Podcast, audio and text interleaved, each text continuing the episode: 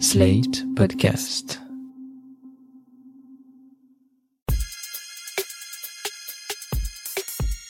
Salut chers auditeurs, salut chères auditrices, bienvenue dans Sans Algo, le podcast qui vous en fait découvrir d'autres.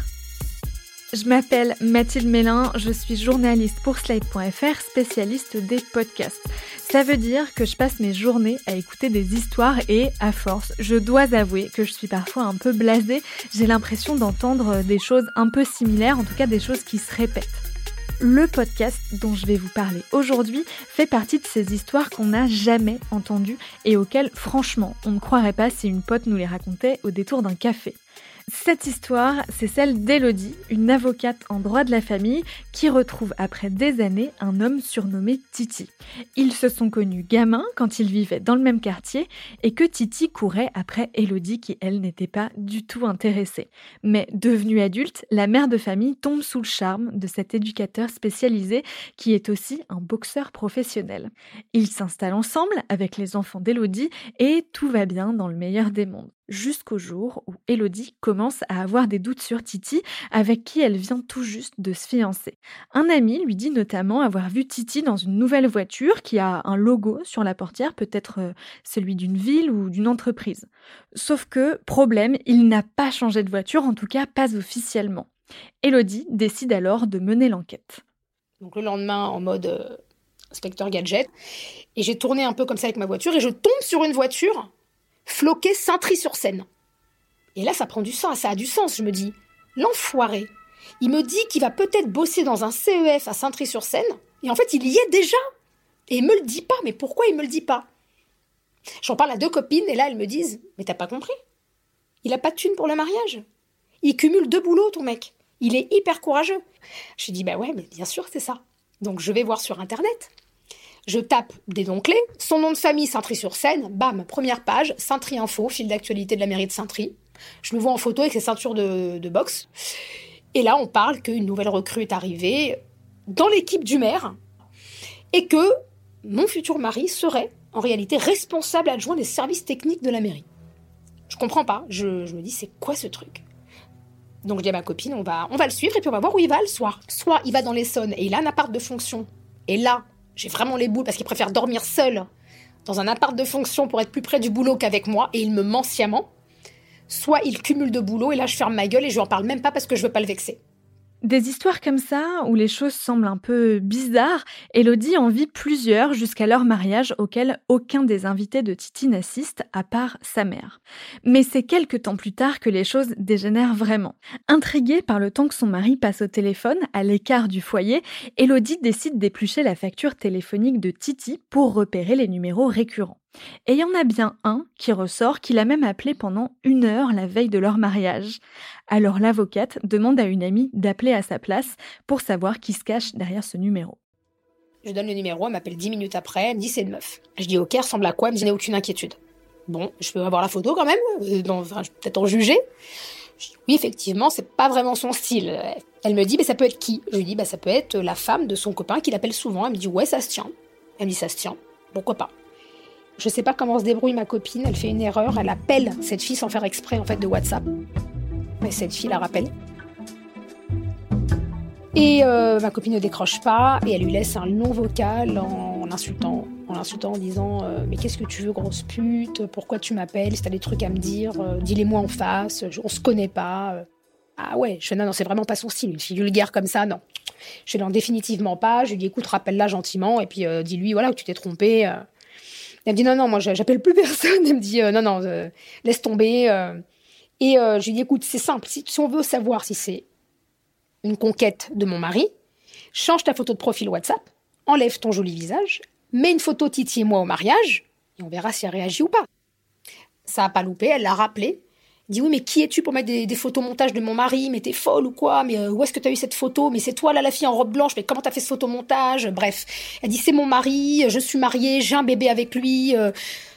Donc là ma copine raccroche, elle me rappelle, elle me dit est-ce que tu es dans ton lit? Je lui dis oui, je vais me lever.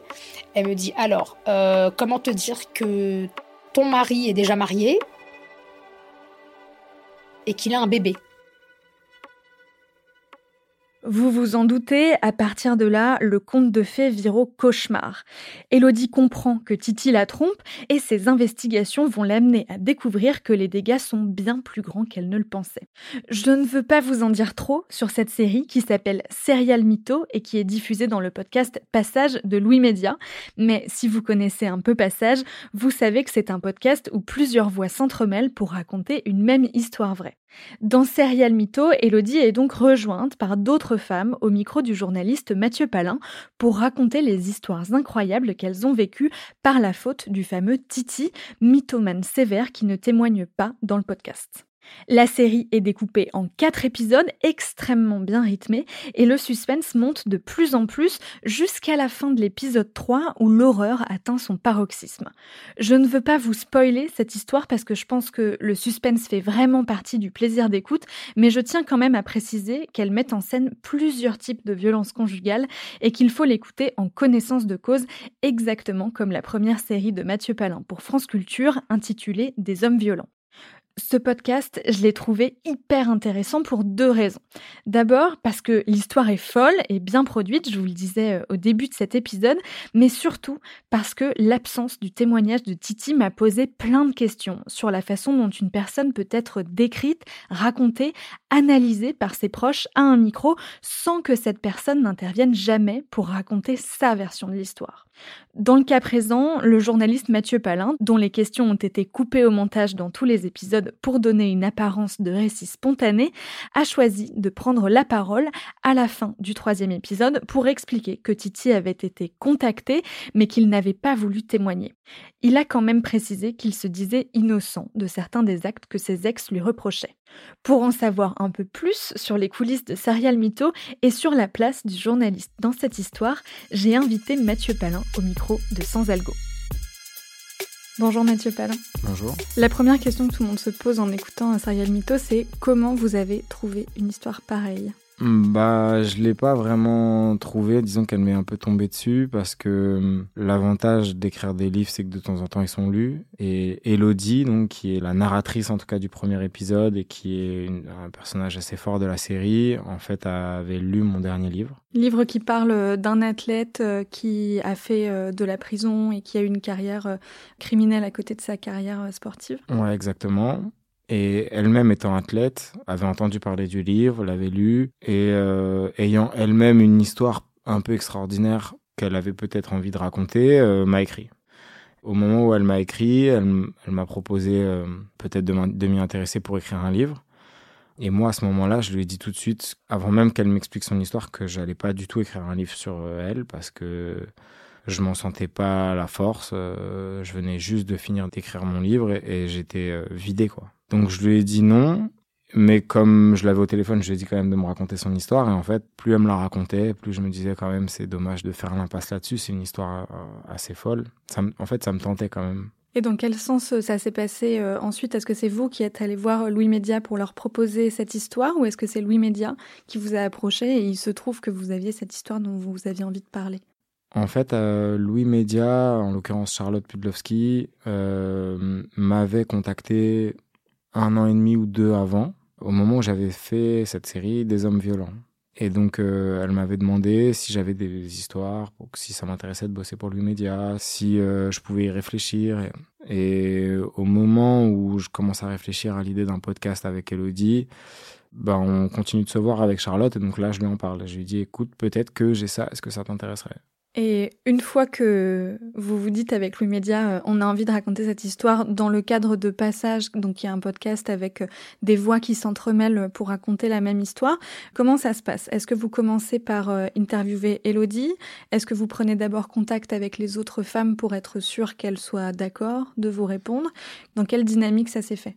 En fait, ça se fait pas de manière euh, carrée comme là je viens de l'expliquer. C'est-à-dire que je dis pas à Charlotte, ok, moi c'est bon, je suis sûr de moi, donc on y va et on contractualise le truc. Moi, j'ai toujours besoin de connaître l'histoire dans sa globalité pour pouvoir me dire, ok, vraiment, il va y avoir quelque chose.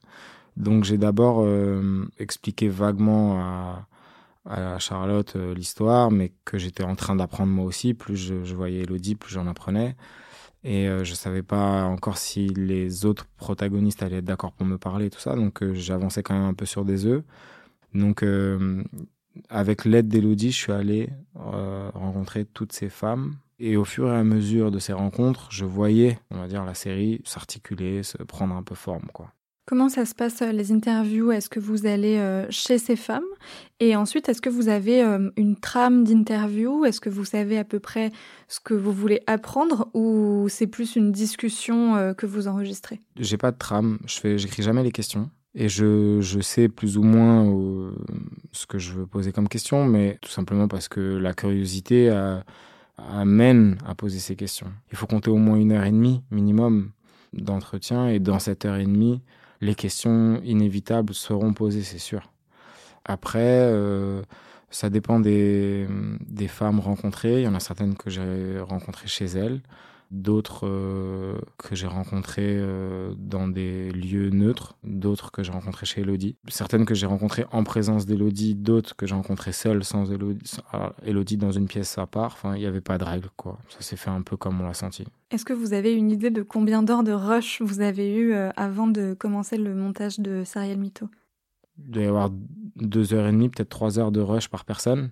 Et Elodie, comme je lui ai fait raconter plusieurs fois l'histoire, on peut peut-être multiplier ça par deux. Disons qu'il y a 6 heures de rush pour Elodie, mais pas beaucoup plus. Parce que euh, c'est une série qui est pas si compliquée que ça à faire, parce que tout tient dans l'histoire, qui est une histoire vraie et tout ça. Et donc, euh, au niveau euh, réalisation, le travail qui a été fait chez Louis Média, il est super euh, et ça donne de la force à ce qu'on entend. Mais de mon côté à moi, les interviews, elles sont assez simples. Je demande juste aux gens de me raconter leur histoire et après c'est du montage pour que leurs histoires se répondent. Est-ce que certaines euh, femmes qui ont été impliquées dans cette histoire, qui ont une relation amoureuse avec Titi, ont refusé ou n'ont pas souhaité témoigner à votre micro? Elles n'ont pas refusé. En fait, il y a une, femme qui est dans le podcast qui a accepté un entre-deux. C'est-à-dire qu'elle a accepté euh, que la vidéo qu'elle avait faite sur ses propres réseaux sociaux soit utilisée, mais elle a demandé à ce que son prénom soit gommé et qu'elle ne participe pas autrement que dans la vidéo qu'elle avait faite.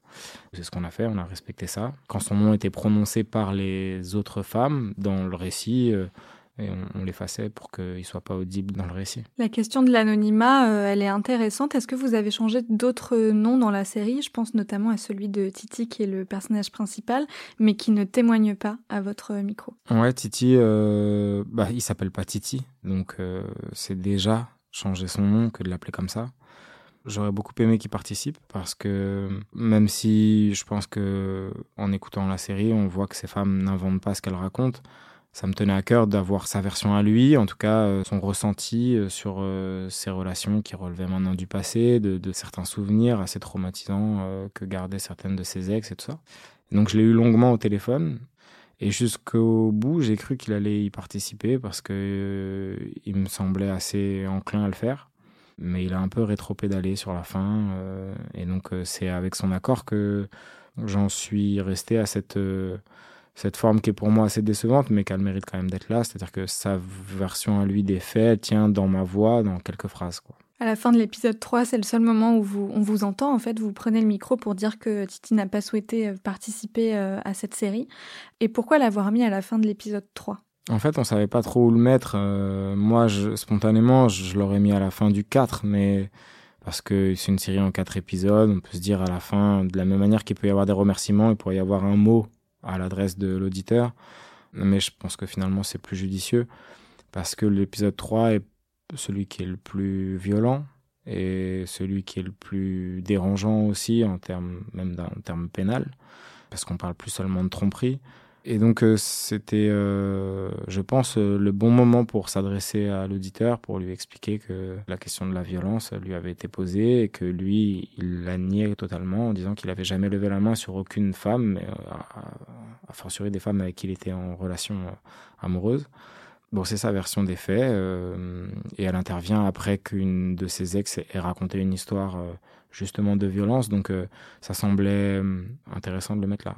Comment on fait quand on traite une histoire euh, qui semble incriminer euh, quelqu'un, Titi en l'occurrence, qu'on ne peut pas interviewer, en tout cas en on, pour euh, respecter le contradictoire qui est une des règles du journalisme et pour s'assurer qu'on va pas trop loin, ne serait-ce qu'on ne diffame pas Titi qui est le personnage central et absent de la série? D'une certaine manière, il donne sa version. Et le contradictoire est respecté à partir du moment où je, il m'autorise dans ma voix à donner cette version qu'il a validée, parce que je lui ai envoyé ces phrases euh, par texto pour que, être bien sûr qu'on était d'accord. Et, il m'a dit oui, oui, ça, ça, tu peux le mettre à la fin. J'ai tout fait pour que Titi témoigne et nous apporte sa version. C'est en connaissance de cause qu'il a décidé de ne pas le faire. Et moi, je lui ai pourtant expliqué que en face, il y avait des femmes qui donnaient euh, leur version, qui l'accusaient d'un certain nombre de choses, pas seulement de tromperie, de violence aussi. Il a décidé de ne pas affronter ces témoignages et de dire euh, je suis passé à autre chose, je les laisse raconter ce qu'elles veulent. Bon, je peux pas aller plus loin que ça, quoi. Dans l'histoire, il y a beaucoup de, détails, euh, de lieux, de métiers, de personnes, euh, qui fait que un auditeur pourrait potentiellement essayer de retrouver Titi, en tout cas de l'identifier, de trouver son vrai nom.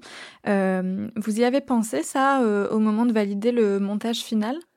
On y a pensé, et, et, pour dire la vérité, moi, je sais que c'est pas possible. À partir du moment où on raconte des histoires vraies, on peut pas tout gommer. Bon, les prénoms, on peut les changer. Euh, les adresses, euh, bon, il n'y a pas d'adresse qui est mentionnée. On donne pas les adresses, on parle de villes. Donc, euh, vous pouvez changer aussi les noms des villes, mais vous pouvez pas changer non plus les professions, puisque ça implique aussi ce qu'on dit des gens, la profession qu'ils exercent et tout ça. Donc, soit on fait du journalisme, auquel cas on essaye de justement respecter le contradictoire, on vérifie au maximum les faits qu'on nous expose de, pousser aussi les témoins à peut-être se contredire pour voir si euh, ce qu'ils nous disaient est vrai. Mais on peut pas non plus euh, faire de la fiction. Et quand on change tout, c'est plus une histoire vraie, c'est une histoire euh, de fiction inspirée de faits réels. Il y a un deuxième euh, personnage qui est central et absent de la série, c'est la mère de Titi, qui maintient ses femmes euh, dans le mensonge en aidant euh, son fils. est-ce que vous avez pu échanger avec elle et est-ce que vous lui avez proposé de, elle aussi, donner sa version des faits dans la série? Non, j'ai pas réussi à, la joindre. Elle n'est pas un personnage central, elle a un personnage un peu presque spectral, qui est là sans jamais vraiment être là qui parle par la voix de son ex-belle-fille. Et elle, bon, elle a une attitude qui est critiquable, mais euh, qui n'est pas pénalement répréhensible. Donc, euh, je juge pas non plus essentiel de lui faire valider euh, quoi que ce soit, quoi. La série est découpée euh, en quatre épisodes avec euh, des, cliffhangers, euh, du suspense d'un épisode à l'autre. Et pourtant, vous avez choisi un titre qui vend un peu la mèche avec Serial Mytho. Dès le, premier épisode, on se doute qu'il n'y aura pas qu'un mensonge et que potentiellement il n'y aura pas qu'une femme qui a été victime de ces mensonges. Pourquoi ce titre? Comment il a été choisi? En fait, il a été choisi par l'équipe de Louis Média parce que moi j'avais un problème, euh, j'avais euh, en tête un titre qui prenait toute la place dans mon cerveau et qui n'était pas un bon titre. Parce que un moment dans l'interview, Elodie, donc qui a euh, la quarantaine, je le précise parce que c'est quand même une question de génération, à un moment dit j'ai l'impression de m'être marié avec le rocancourt de l'amour. Et ça, le Rocancourt de l'amour, quand elle l'a dit, je me suis dit, ah tiens, c'est un bon titre. Sauf que hum, Christophe Rocancourt, euh, c'est quand même euh, un personnage qui a fait la une des médias il y a très longtemps, qui est un escroc, un menteur, euh, qui s'est fait passer pour un ami des stars à Hollywood et tout ça. Et donc, qui quelqu'un qui travestit la réalité, et donc, je trouvais que c'était un bon titre. Ça lui était venu comme ça euh, au fil de la discussion. Et, en le testant, ce titre, auprès de mes proches, même pas une personne sur trois le comprenait. Et donc, si les gens doivent faire une recherche pour comprendre le titre, c'est que c'est pas un bon hmm. titre. Donc, euh, le titre de travail, c'était tout simplement Mytho. Et Mytho, c'est le nom d'une série sur Arte, donc euh, ça pouvait pas marcher non plus. Donc, comme ça, en réfléchissant, est venue l'idée de l'appeler Serial Mytho. Merci beaucoup, Mathieu Palin. Bah, merci. Merci d'avoir écouté Sans Algo. Pour découvrir Serial Mytho, ça se passe dans le flux du podcast Passage au pluriel de Louis Média. Je vous donne rendez-vous la semaine prochaine pour une nouvelle recommandation garantie 100% sans algo. Sans Algo est un podcast de Mathilde Mélin, produite par Slide.fr sous la direction de Christophe Caron et Benjamin Septem-Ours. Merci à Mona Delahaye pour l'enregistrement et le montage de cet épisode.